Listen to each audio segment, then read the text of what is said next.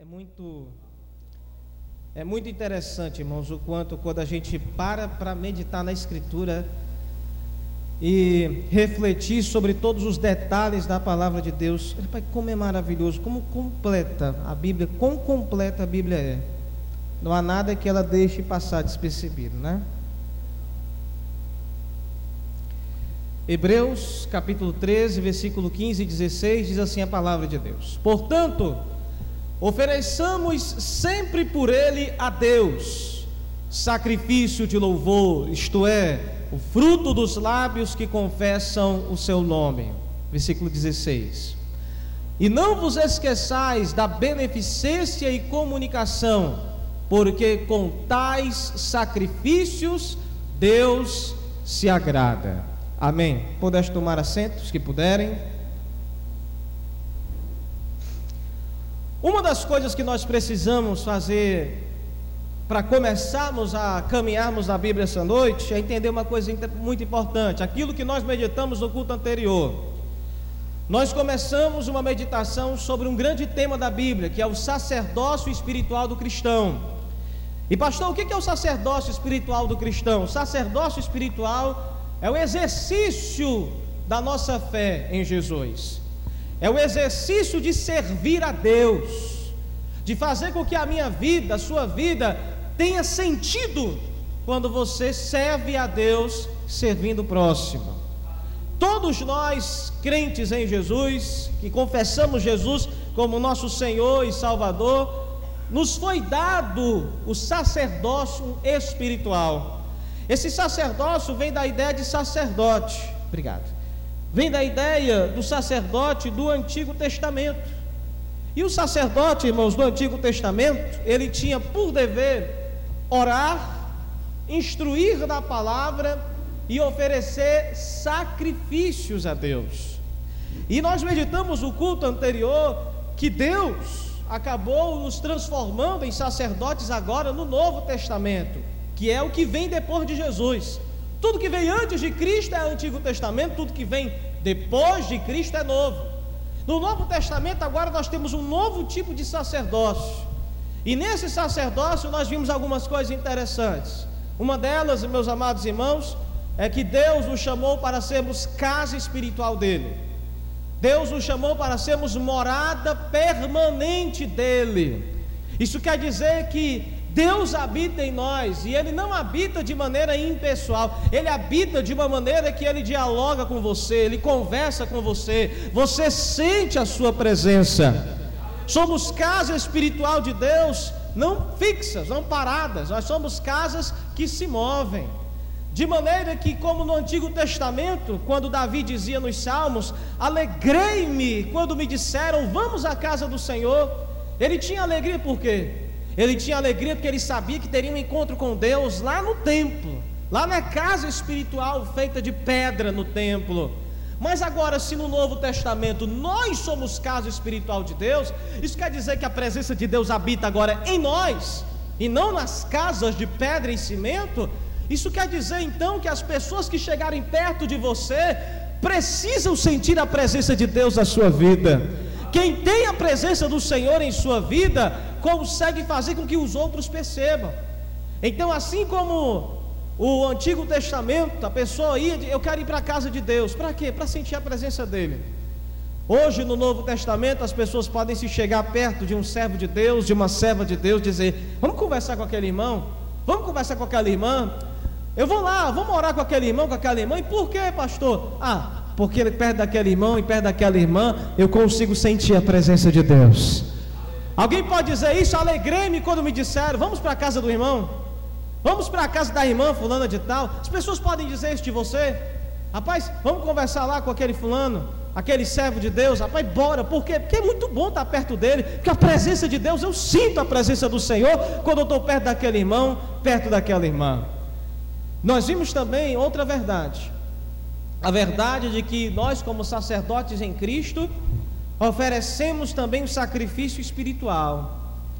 E esse sacrifício espiritual, ele é exemplificado, em primeiro lugar, pelo louvor.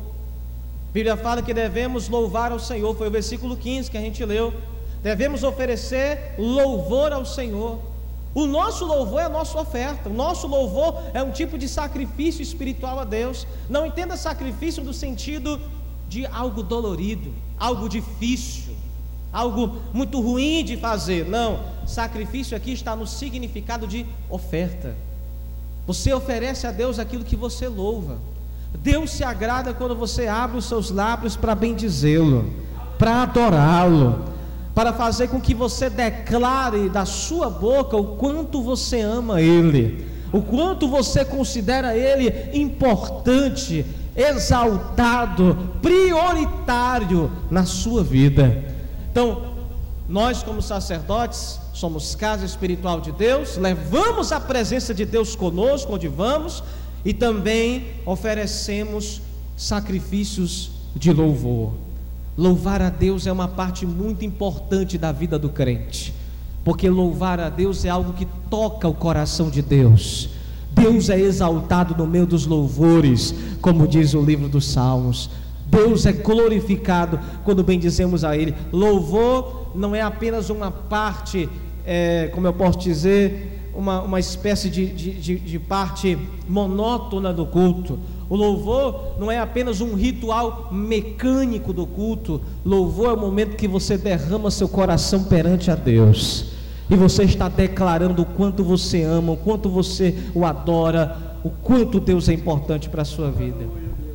E nós vimos um, um outro sacrifício, ainda estamos no resumo de que uma forma também de exercer o nosso sacerdócio é proclamar as virtudes de Deus. Pedro vai dizer: para proclamar as virtudes daquele que vos chamou das trevas para a sua maravilhosa luz. Quando nós estamos evangelizando, pregando, visitando alguém, toda e qualquer pessoa com quem eu dialogo, eu falo de Cristo, eu estou proclamando as virtudes. Pastor, o que são virtudes? São as qualidades de Deus. Quando eu falo sobre o amor de Deus, o perdão de Deus, a misericórdia de Deus, a tolerância de Deus, a perseverança de Deus em não desistir da minha vida, em insistir comigo para me arrepender até o meu último momento de vida, quando eu proclamo isso para as pessoas, eu estou exercendo meu sacerdócio, porque eu fui chamado para isso. Eu fui chamado para dar testemunho do que Deus fez em minha vida. Deus não me chamou para ficar calado. Deus me chamou para ser uma testemunha viva da Sua palavra. Louvado seja Deus. Por isso, crentes incomodam. Por isso a gente incomoda em cultos campais, por isso a gente incomoda indo para casa de recuperação, indo para presídio, indo para hospitais, em todo e qualquer lugar a gente incomoda, muitas vezes chateia, às vezes a pessoa fica com a cara deste tamanho, quando a gente aborda ela para poder entregar um panfleto, para poder falar um pouquinho, alguns minutos de Jesus para a vida dessa pessoa. As palavras de Deus muitas vezes incomodam, porque quando vão de encontro ao nosso pecado, a palavra machuca. A palavra fere a nossa consciência, porque a palavra revela o tamanho gigantesco do nosso pecado, mas mais ainda, a palavra de Deus não só revela o tamanho gigantesco do nosso pecado, o quão nós somos maus, o quão nós somos perversos, a palavra de Deus também demonstra o maior amor de Deus para a nossa vida, muito maior do que o tamanho do nosso pecado, é o tamanho do amor de Deus por nós. Louvado seja Deus! Muito maior é o amor de Deus pela nossa vida. Oh, meus irmãos, nós somos chamados para isso. Por isso, quando a gente não prega, não proclama as virtudes de Deus, quando a gente não louva de coração, abrindo a nossa boca, nem mesmo sabendo a letra, mas chorando, ou dando glória a Deus aleluia, ou dando glória a Deus misturado com aleluia, a gente tá, não está exercendo o nosso sacerdócio como convém. Mas nos faltou ainda continuar um ponto muito importante. É nessa parte do versículo 16. Bota aí, por gentileza, Natália.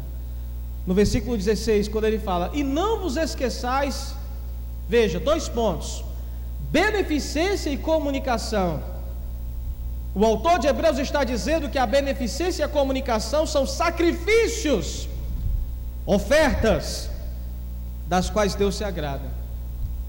Pastor, beneficência, comunicação, vamos traduzir esse negócio. Vamos primeiro lidar com a ideia da beneficência. Pastor, o que é beneficência? Bondade. É outra forma de se falar a palavra bondade. Não se esqueçam da bondade.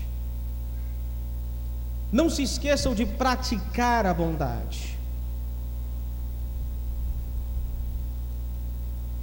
E a pergunta que eu faço para você é: o que é que você pode fazer de bom para com o seu próximo?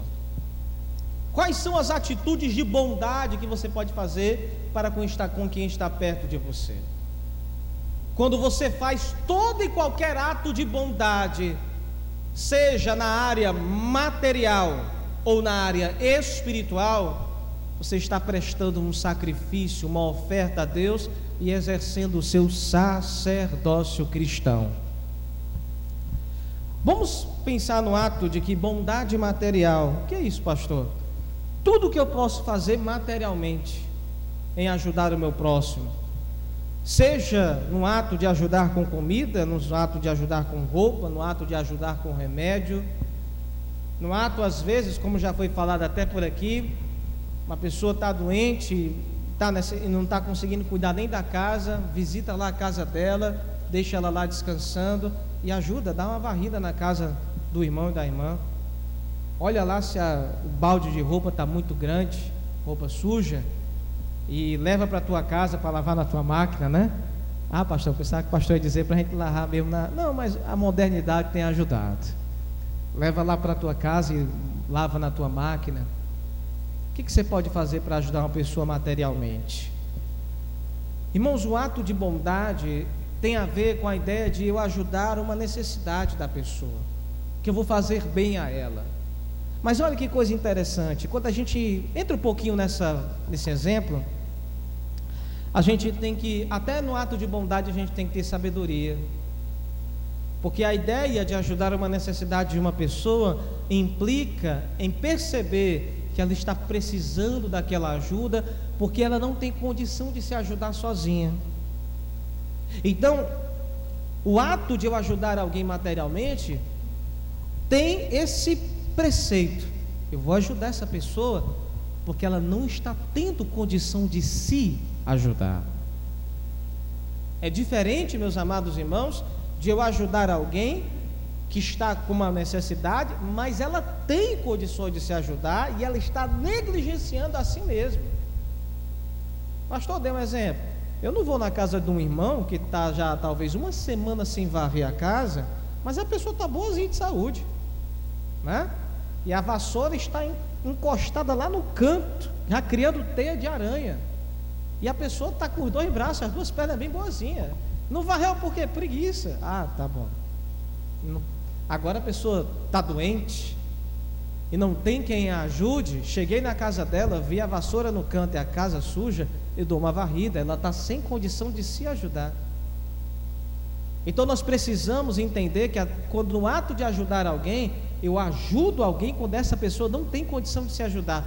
Pastor, e se eu quiser ajudar uma pessoa que ela está sendo negligente consigo mesmo, ela mesma está procurando o seu próprio mal, ela está fazendo mal a si mesma. Mas mesmo assim eu vou ajudar, pastor, ela. Está fazendo mal a si mesmo, mas eu estou ajudando ela. Pastor, o que, que eu vou fazer? Eu ajudo ou não ajudo? A palavra nos dá um exemplo, irmãos, de que nós não devemos fazer isso. Porque quando ajudamos alguém que pode se ajudar e está negligenciando, sendo descuidado porque quer, então nós estamos contribuindo para ela continuar no erro. Olha, vamos falar aqui de uma coisa até bem prática.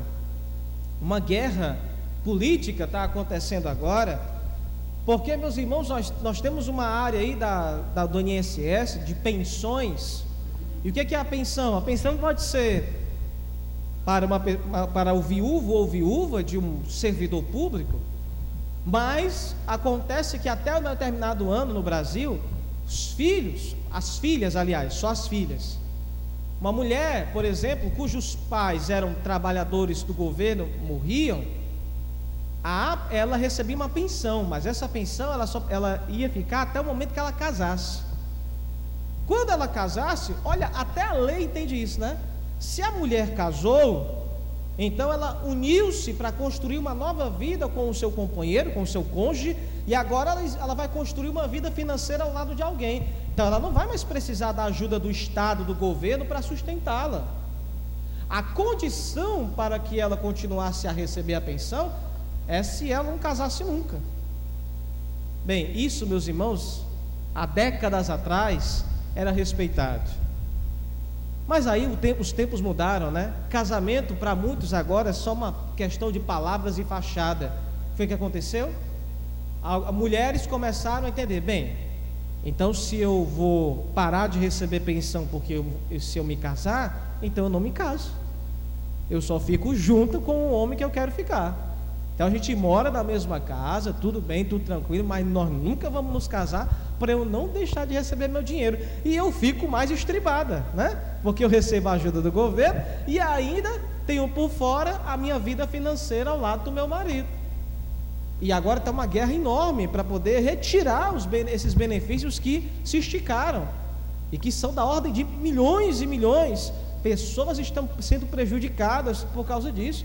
As pessoas ouvem um jeito de burlar a lei. Ou seja, a lei é criada para os verdadeiros necessitados.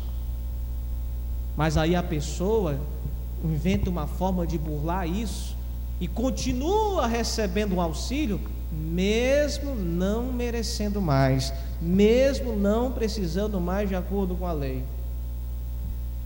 Se o Estado, o governo dos homens, reconhece que tem que dar prioridade aos mais necessitados, aos mais carentes, aos mais desprovidos, meus irmãos, que dirá nós? Com o zelo da palavra de Deus, nós precisamos entender quando devo ajudar alguém materialmente, quando ela não consegue se ajudar. Mas a partir do momento que a pessoa pode se ajudar, mas ela é negligente consigo mesma, eu devo evitar. Mas por quê, pastor? Porque senão eu vou estar contribuindo para um estilo de vida errôneo que prejudica essa própria pessoa. Sabe quando é que a gente cria responsabilidade na vida? É quando a gente assume as consequências dos nossos erros. Se sempre, meus amados irmãos, tiver alguém que pode é, pagar o preço por meus erros, eu sempre vou continuar errando. A gente cria a ideia de responsabilidade quando assumimos as consequências do nosso estilo de vida. Então, Ajudarmos materialmente é uma forma de oferta a Deus. Ajudarmos espiritualmente também é uma forma de oferta a Deus. Bondade espiritual, atos de bondade, atos de ajuda. Quando a gente vê um irmão fraquejando, caindo, de, de, desanimado, como é que eu vou exercer o meu sacerdócio com esse irmão, com essa irmã? É perguntando, irmão, eu posso te ajudar? Você está tão desanimado, o que está acontecendo com você? Ó, oh, você está passando por problema, eu posso lhe ajudar nesse problema? Não, não pode não e tal, as coisas estão ruins, aquela coisa e tal. Amém. Então se eu não posso te ajudar, eu não posso resolver o teu problema, então eu posso orar por você. E até se a pessoa for teimosa, diz, mas não, não, não, não quero oração agora, não, eu estou sem cabeça, não, se preocupe não, não oro por você agora, mas em casa eu vou orar. Na igreja eu vou orar.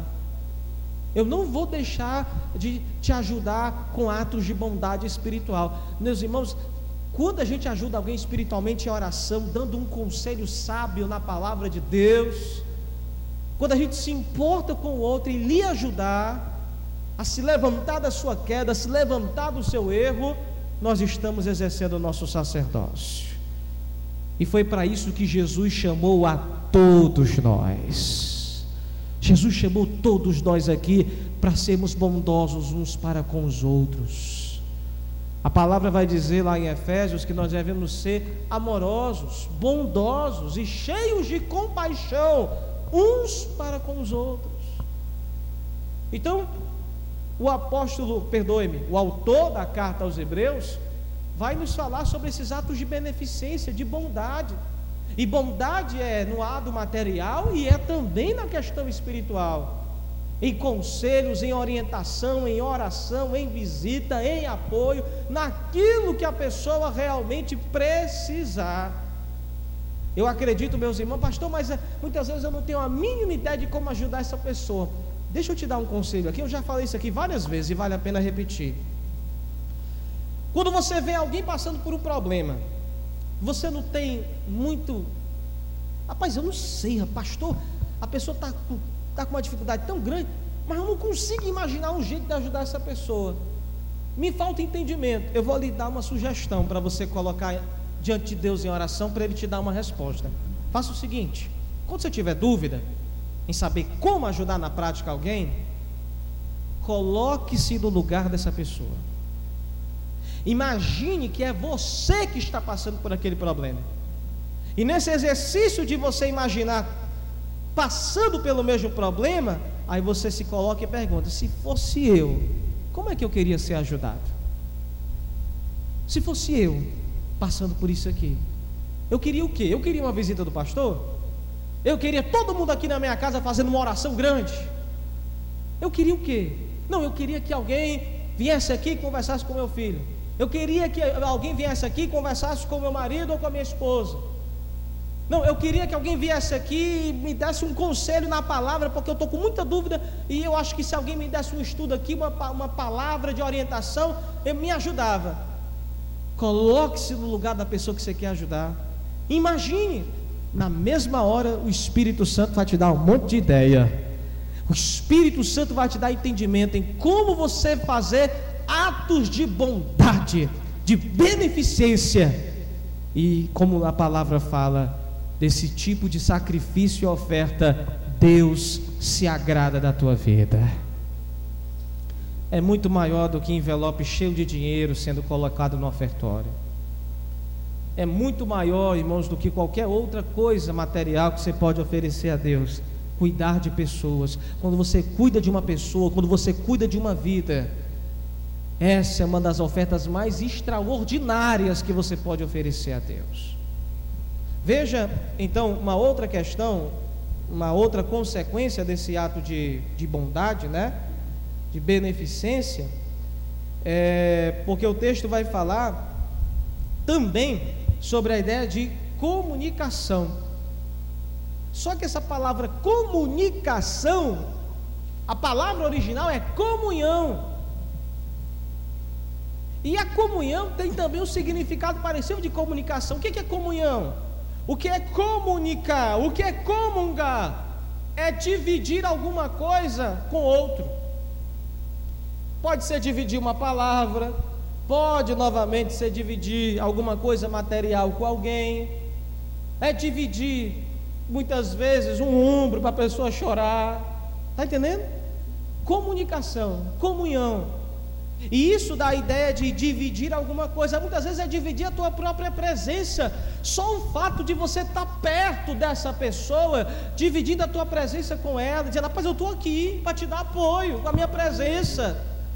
Eu talvez não tenha muito o que falar para você, mas eu tenho a minha companhia, a minha comunhão para dividir contigo. Aleluia!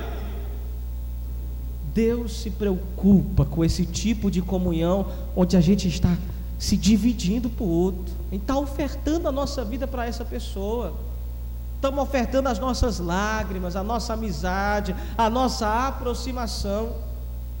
Olha, irmãos, como Deus se preocupa com isso. E aí eu queria ver com vocês um exemplo, já que a palavra comunhão está com a ideia de dividir algo, repartir algo eu quero voltar à, à, à ideia do repartir materialmente também, tá? Porque nós vamos ter dois versículos da Bíblia que vão falar sobre isso. Eu quero convidar você a abrir em Gálatas capítulo 2, versículo 10. Gálatas capítulo 2, versículo 10.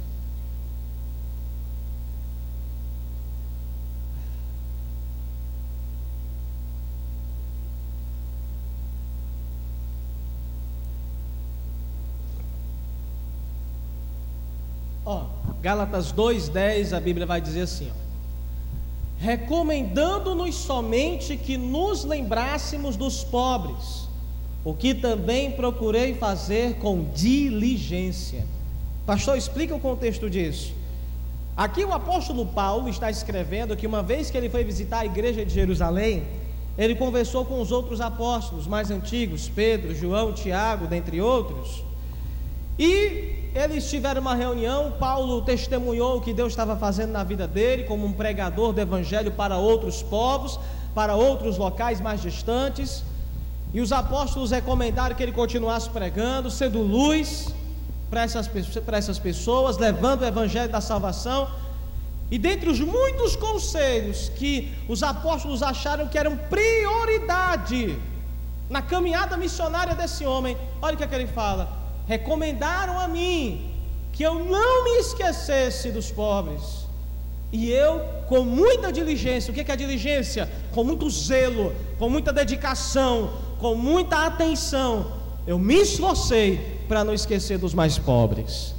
Agora, deixa eu te dizer um negócio: alguém pode pensar assim, pastor, quer dizer que por onde o apóstolo Paulo passava, se ele visse um pobre, ele já estava ali ajudando, dando alguma coisa? Sim, não. Sim, porque nós temos um dever para com qualquer pessoa necessitada. Nós, crentes em Jesus, nós temos um dever para com qualquer pessoa necessitada, ajudá-la. Baseado em quê? Baseados nos dois mandamentos gerais do Novo Testamento. Qual é o primeiro mandamento? Amar a Deus sobre todas as coisas. Segundo mandamento, amar o próximo como a mim mesmo. Pelo mandamento de amar o próximo como a mim mesmo, eu tenho por dever ajudar todo e qualquer necessitado que eu tiver condição de ajudar. Só que esses pobres do texto de Gálatas 2:10 não são pobres de maneira geral. São os irmãos pobres da igreja. São os irmãos de fé, os irmãos de comunhão. Então, Olha, os apóstolos disseram para Paulo que quando ele fosse pregando o evangelho, montando novas igrejas, fundando novas congregações, que a igreja levantasse, a igreja continuasse, fizesse os cultos, fizesse os louvores, fizesse as pregações, mas que jamais se esquecessem no meio da igreja daqueles que são mais pobres, daqueles que são mais necessitados. E vamos ser sinceros, né? Eu já passei por isso na minha vida, eu e minha esposa, né? Já passamos por isso na nossa vida. Alguns aqui já passaram também. Meu irmão, agora porque a igreja está até bonitinha, né? A nossa igreja passou um bom tempo com pintura ruim, reboco caindo aos pedaços, lâmpada queimada, e aí vai-se embora, né? Cerâmica estourada. Agora porque Deus resolveu ter misericórdia de nós, nos abençoou e agora está desse jeito. Mas é muito fácil, né? A gente vir para um local como esse, forro, lâmpada de LED, data show, né? Azulejozinho bem bonitinho, coisa chique, falta só ar-condicionado.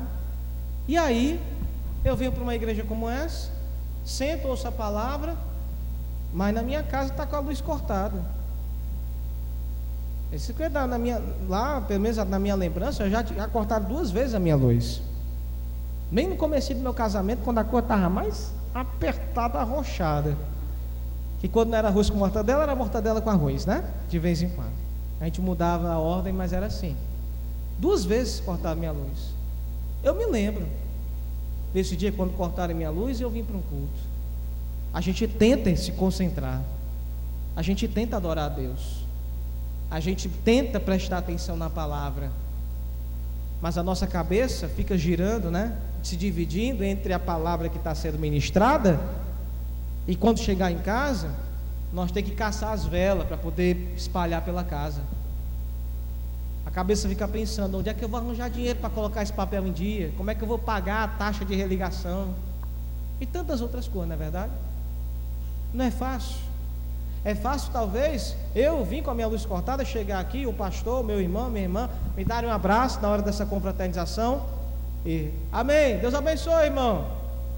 E todo mundo volta tranquilo para suas casas. Eu volto para minha casa sem luz. E eu moro em Socal, que é grande, sem ventilador. Nem se fala. A noite mal dormida, sem energia. Meus irmãos, a pobreza, no sentido de nos fazer sofrer, prejudica a nossa espiritualidade, sim. Ninguém pode ser orgulhoso. Aliás, se alguém chegar para você e ficar dizendo assim: que besteira é essa? Mas rapaz, pode faltar energia, tem que dar glória a Deus. Faltou comida na dispensa, tem que dar glória a Deus. Glorificar a Deus em qualquer situação é uma coisa. Porque nós ensinamos aqui: você não deve reclamar de Deus, murmurar de Deus, porque você está passando por adversidade. Porque Deus já nos alertou sobre isso. Uma coisa é você não reclamar, outra coisa é você ficar exigindo que a pessoa não sinta nada. Tome cuidado. Geralmente as pessoas que são muito insensíveis com você, dizendo quando você está passando por dor, passando por tristeza, dizendo que besteira é essa? Deixa para lá, irmão.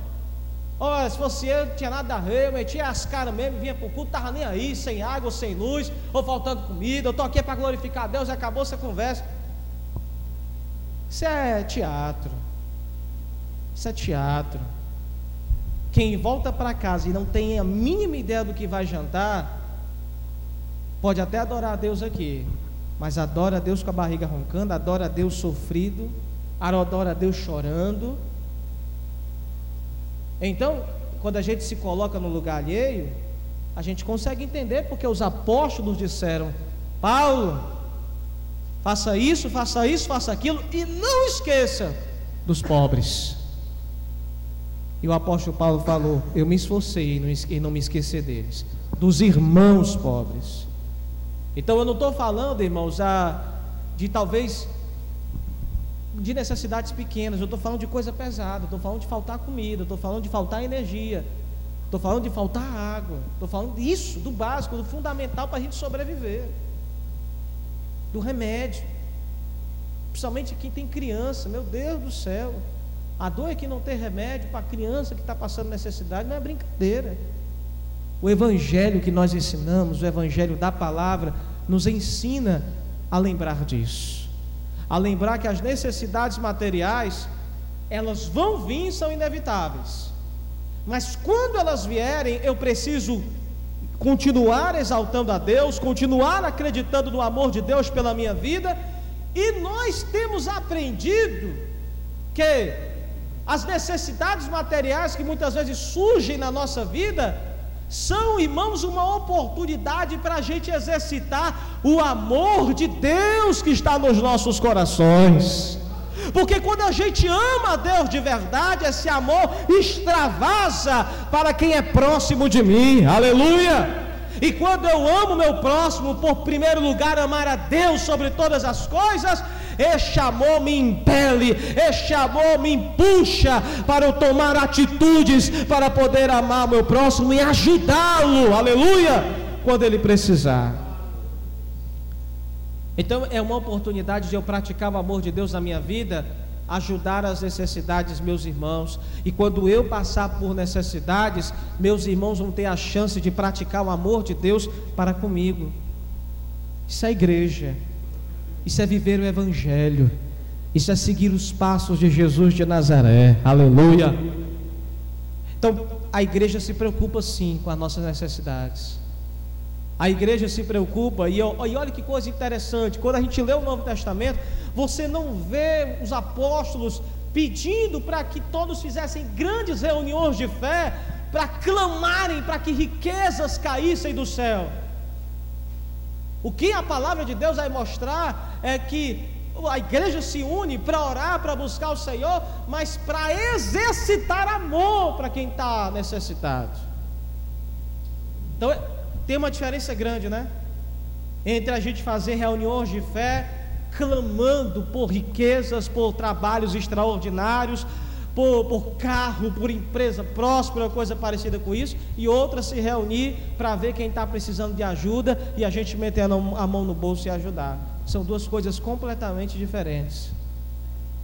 Eu quero dizer para vocês que eu tenho uma tia que é mais ou menos 15, 20 anos atrás, ela é membro de uma dessas igrejas que pregam essa, essa busca por riqueza. E eu nunca me esqueço que meus parentes criticavam ela grandemente por ela fazer parte de uma igreja que buscava riqueza, prosperidade, fazia campanha por cima de campanha, mas passou muitos dias com a luz cortada. E minha parentela questionava: cadê a igreja dela nessa hora? Cadê a igreja dela que prega prosperidade, riqueza, dinheiro e sucesso? E cadê a, cadê a igreja agora nessa hora para poder ajudar? E a verdade é que a igreja dela nunca ajudou ela nisso. Ao contrário, onde ela ia era só venha. Não. Faltou a luz? Sacrifica mais, porque Deus vai te dar em dobro, Deus te vai dar em triplo. Nunca aconteceu. Ela nunca se tornou rica e de sucesso como lhe foi prometida até hoje. Vive uma vida extremamente simples. Mas há anos participa de programações, de campanhas que prometem a ela vida em dobro, riquezas em dobro, prosperidade em abundância. Ah, meus amados irmãos, quando a gente lê o Evangelho, a gente vê um Evangelho da palavra, que nos fala que a nossa maior oportunidade de demonstrar o nosso amor pelos outros é ajudando eles no momento que eles precisam. Porque isso é amar. Isso é amar e isso é praticar o amor de Deus. Agora veja comigo uma outra passagem, a última uh, dessa noite. Vamos abrir lá em Filipenses capítulo 4 e a gente vai encerrar. Filipenses capítulo 4, nós vamos ler do versículo 16, perdoe, versículo 14 em diante. Filipenses 4,14. Aqui o apóstolo Paulo ele vai falar sobre o momento onde ele estava numa igreja em Tessalônica, uma antiga cidade da, né, da Ásia Menor, e ele estava lá em Tessalônica e ele estava pregando o evangelho, começando, né, ajudando a igreja de Tessalônica no início. Só que ele estava muito necessitado materialmente, muito mesmo. Precisava urgentemente de ajuda. E olha o que, é que ele vai dizer. Versículo 14: Todavia fizestes bem em tomar parte na minha aflição. Essa aflição foi um momento de grande necessidade material que o apóstolo Paulo passou. Versículo 15. E bem sabeis também, ó Filipenses, que no princípio do Evangelho, quando parti para partir da Macedônia, nenhuma igreja comunicou comigo com respeito a dar e a receber, senão vós somente. Olha o que ele está dizendo. Quando ele começou a jornada missionária dele, ele chegou lá na igreja de Tessalônica, pregando, ajudando, desenvolvendo vidas. Ele falou que saiu, mas nenhuma das outras igrejas que o conhecia tomou uma atitude de enviar socorro, material para ele, enviar algo fundamental de sobrevivência. Ninguém ajudou, a não ser a igreja dos Filipenses, que é da cidade de Filipos, na Grécia, tá? Então ele fala: nenhuma igreja comunicou comigo com respeito a dar e receber. Ninguém falou comigo na ideia de me ajudar, de ofertar alguma coisa para me ajudar na minha sobrevivência, para eu continuar pregando o Evangelho. Aí ele fala: a não ser vocês, senão vós somente fizeram isso. Agora vamos para o verso 16. Aí, porque também uma e outra vez me mandastes o necessário para Tessalônica então, pelo menos duas vezes eles mandaram ofertas de ajuda material para Paulo. 17.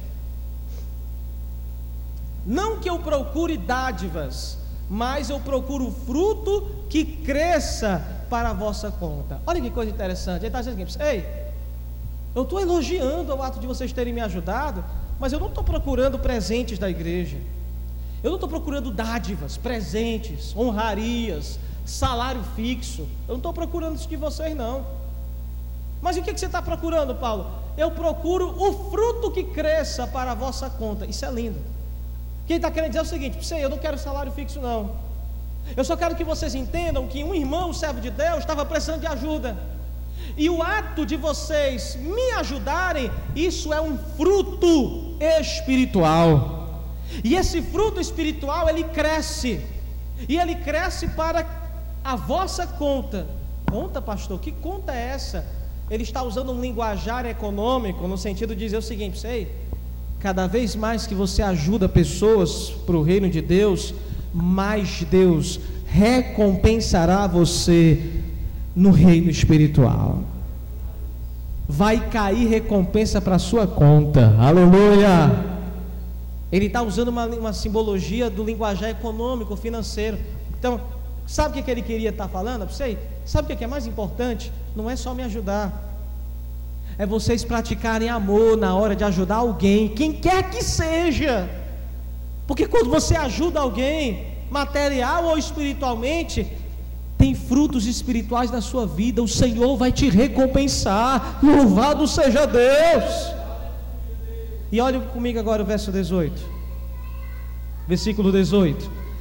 Mas bastante tenho recebido e tenho abundância, cheio estou, depois que recebi de Epafrodito o que da vossa parte me foi enviado.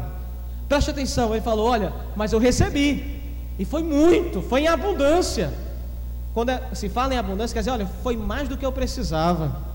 Então, o que vocês receberam para mim supriu tudo que eu precisava. Cheio estou depois que recebi de Epafrodito, que foi o irmão que trouxe essa oferta, o que da vossa parte me foi enviado. Que maravilha! Ajudou Paulo mais do que ele precisava. Bendito seja Deus por isso. E aí ele fala: como cheiro de suavidade e sacrifício agradável e aprazível a Deus. Preste atenção. Paulo está dizendo que toda a ajuda que ele recebeu foi como o quê? um cheiro suave de sacrifício. Você não é sacerdote? O sacerdote não oferece sacrifício, não oferece oferta. A sua oferta a Deus não é só o dinheiro no envelope. Sua oferta a Deus é ajudar alguém ao ponto de dizer: Obrigado, meu irmão, obrigado, minha irmã. Você me ajudou mais do que eu precisava. Estou cheio, tenho abundância, porque Deus usou você para me ajudar. Deus usou você para me abençoar. Aleluia! Está entendendo isso?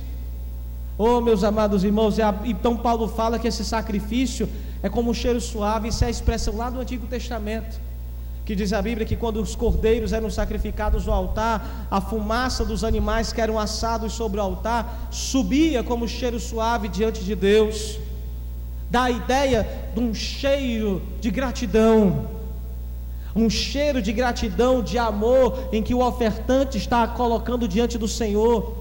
O cheiro suave que sobe dá a ideia justamente disso, do que, Senhor, está subindo diante de Ti o meu amor e a minha gratidão pelo que Tu tem feito na minha vida. Eu quero dizer para você que uma das melhores formas que você tem para agradecer a Deus o que Deus tem feito na sua vida é ajudar quem precisa, porque isso é uma oferta de cheiro suave diante de Deus. Ele fala que isso é agradável e é aprazível. O que é, que é aprazível? É prazeroso para Deus, não é só para você. Deus tem prazer em ver os seus filhos e filhas ajudando-se uns aos outros, se socorrendo nas suas necessidades. Isto é uma grande oferta que os sacerdotes de Deus têm para oferecer diante do Senhor. Aleluia! Eu me alegro muito, irmãos, porque eu tive não poucas, mas muitas oportunidades de ser ajudado. Eu me lembro uma vez, irmãos, que o nosso irmão Roberto, pastor Roberto, uma vez, ainda também bem no comecinho do meu casamento, eu cheguei lá para visitar ele. E ele começando a gosta de investigar a nossa vida, que é uma beleza, né? E aí a gente vai contando, falando das coisas e tudo mais. E de repente eu chorei contando das necessidades, né? E tá, fui lá para poder conversar, para poder orar e tal. E eu nunca me esqueço que quando eu tinha chorado, me controlei um pouquinho, a primeira coisa que ele fez foi abrir o armário dele e começou a pegar várias coisas. Pegou um arroz, pegou um feijão, pegou um pacote de creme crack, colocou em cima da mesa, disse: "Está aqui, meu irmão, é para você." E chamou a esposa dele e pediu para ver se tinha mais alguma coisa, tinha uma fruta na geladeira e tudo mais. E nesse dia, eu não sei se a Natália estava em casa nessa hora não, e nesse dia eu voltei para casa com duas sacolinhas, com pou, poucas coisas, um arroz, um feijão, um creme crack, umas frutas. Mas naquele dia, meus irmãos, aquela oferta foi uma grande oferta de amor que eu recebi no meu coração. Eu não era, eu, eu não era pastor ainda, né? Mas isso foi uma das coisas que mais me marcou, irmãos, para hoje ser o tipo de pastor que eu sou. Se você às vezes se enjoa de ver pregações do pastor Diego falando sobre ajudar, sobre socorrer quem precisa e sobre até ajudar pessoas que estão fora da igreja, foi por causa dessas e outras experiências que eu tive no comecinho da, da minha fé. Aliás, eu não estava nem no começo da minha fé, mas antes mesmo de eu ser pastor, eu fui ajudado. Outra feita, eu me lembro que também tinha um mês que estava apertado, E eu não cheguei a chorar dessa vez, nem tinha contado muito do que eu estava passando. A igreja não estava sabendo muito do que eu estava passando, mas outra vez foi o irmão Sidney. E foi lá e disse: Pastor Diego, Pastor, é, eu quero pegar, quero ajudar o senhor. O senhor vai lá no Variedades comigo, vamos tal dia, tal hora, que eu vou passar umas compras para o senhor. Tantos reais, o senhor pode passar à vontade, até tantos reais. Rapaz, é mesmo, tu vai me ajudar. Disse, Bora, pastor, vamos marcar. Ele foi. E foi duas vezes que o Sidney me ajudou. Duas vezes. E era uma época, irmãos, que eu não contei muito para a igreja. E eu não queria contar. Né? Não quis contar. Mas Deus teve que usar ele para me ajudar e me ajudou muito. Me ajudou muito. Duas vezes ele fez isso para mim. Pegou lá o cartão Vale Alimentação dele lá, fomos lá no Variedades, ele passou as compras para mim. É ato de ajuda. É ato de amor. Eu me lembro uma outra vez, irmãos, que eu, eu, eu tinha minha cinquentinha da Chinerai, né? 50 cilindradas, avançadíssima. O Abraão, lembra, né, Abraão? Rapaz, Chineraizinha potente. Eu ia para Punharés, irmãos, com ela. Ia fazer missão no interior. Ia para Pentecoste, ia para Punharés na minha cinquentinha. Todo o tempo do lado da, do acostamento, né? Porque era, era 60 quilômetros na mais alta velocidade. E eu me lembro que um dia. E, e, aí eu ia trabalhar, né? Eu trabalhava numa livraria no centro. A Natália nessa época estava fazendo faculdade, eu não estava, ela estava. Ou se não me engano, acho que eu já estava, tinha começado, não me lembro. Mas aí aconteceu que um dia, voltando com a Natália ali pela José Bastos, eu ia pegar uma rua para ir descer direto para ir para Humberto Monte. E um carro parou e, e, assim em cima de mim me cortou, né? Cortou de lado, saiu com arma em punho e me pediu a, a, cinquentinha. Lógico, na mesma hora, toma, é teu, né? E a gente saiu correndo, né? Saímos correndo até uma pessoa numa casa é, uma senhora nos acolheu, nos ajudou, lá nos, nos recebeu e levaram minha cinquentinha.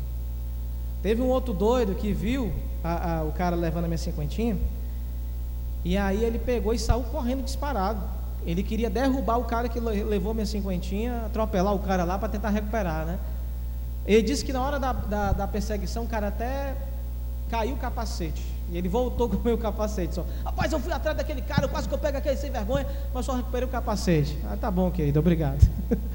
me deu o capacete e tal. Aí eu não me esqueço, irmãos, que alguns meses depois veio o diácono Romildo, que mora lá no Bom Jardim.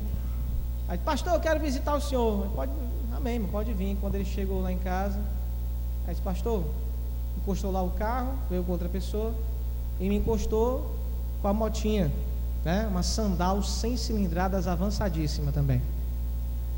Disse, pastor Diego, está aqui para o senhor. Mas o que, irmão? Está aqui para o senhor, pastor. Você não parar de, de fazer a obra, não ficar com dificuldade de locomover, está aí para o senhor. Me deu. Me deu. Inclusive, ó, quem é que está agora com ela ainda sobrevivendo? Ó? Né? né? Corajosa, né? né? Agora, pergunta: por que, que eu cedi para ele? Porque Deus depois me abençoou. Depois de tudo, Deus abençoou a Natália com emprego fixo. Deus nos deu condição de comprar um carro. Aí não fazia sentido eu ficar com, com um carro e uma moto.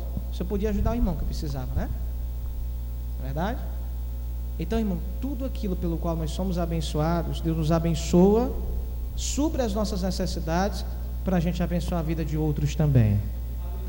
Se hoje eu digo para a igreja ajude, é porque eu também já fui ajudado e eu também já ajudei.